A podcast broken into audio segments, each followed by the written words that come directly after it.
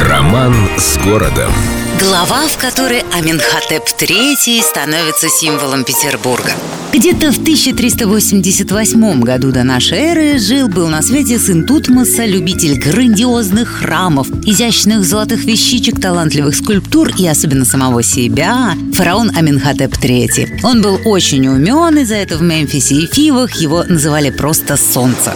Сам он себя величал владыкой правды, воссиявшим в истине, ну и прочее в том же духе. Имен Аминхотепа было несметное количество, впрочем, и Египет при нем прославился и окреп, так что ярко выраженную манию величия народ ему прощал. История, как известно, капризная дама и вышла так, что это солнце всеегипетское оказалось у нас на берегах Невы, да не в одном, а сразу в двух лицах.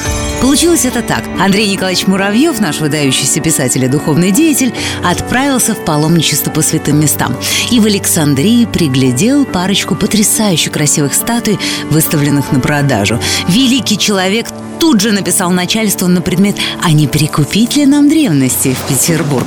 Но начальство ответило как-то не сразу, но вы понимаете, канцелярия, бумажки, почта то и дело подводила. В общем, вожделенные древние статуи уплыли из рук Муравьева к шустрым и ловким французам.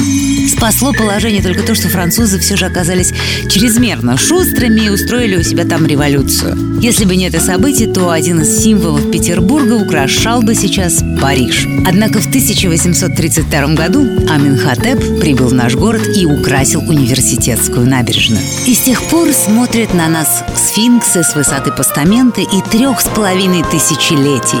И когда вглядываешься в их спокойные, загадочные лица, кажется, что они точно что-то чего не знаем все мы, а может, не льстил себе Аминхотеп. Может, он действительно владыка правды? С любовью к Петербургу. Эльдо радио.